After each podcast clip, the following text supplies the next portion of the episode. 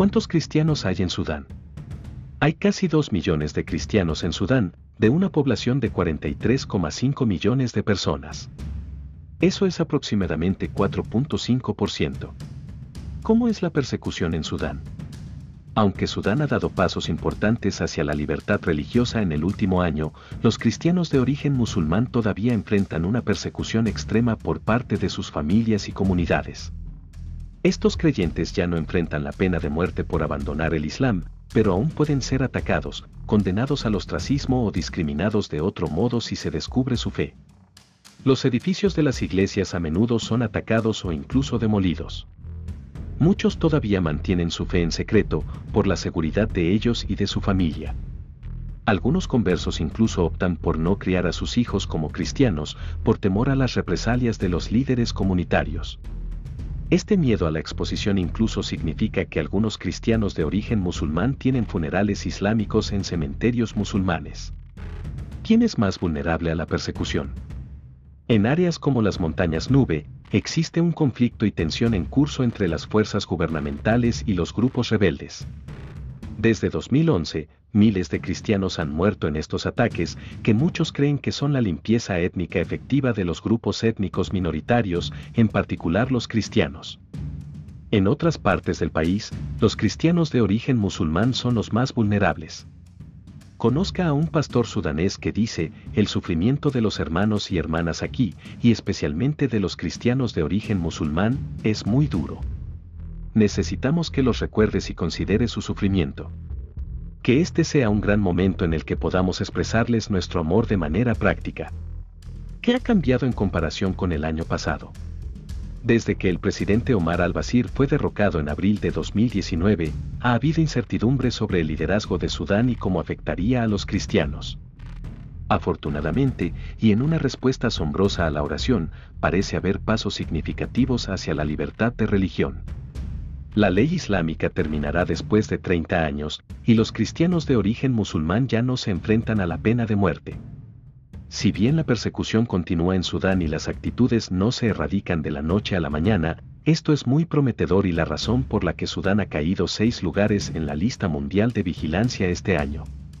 ¿Qué hace Open Doors para ayudar a los cristianos en Sudán?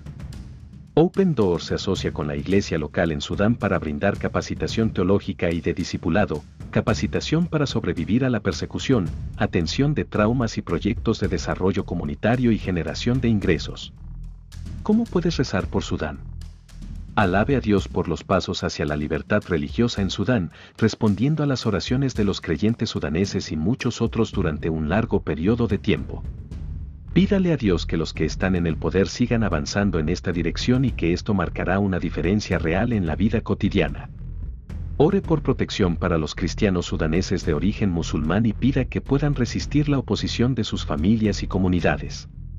Ore para que las mujeres cristianas en Sudán estén protegidas de la violencia sexual y puedan mostrar el amor de Jesús a sus comunidades. Una oración por Sudán Señor Dios, muchas gracias por responder a décadas de oración de los cristianos sudaneses y de quienes los apoyan. Oramos para que el cambio en la ley marque una diferencia significativa en la vida de nuestros hermanos y hermanas en Sudán y que la cultura del país cambie con ellos. Deja que los creyentes sudaneses vivan una vida abiertamente dedicada a ti, iluminando la luz de Cristo en un país que ha pasado tantos años en tinieblas.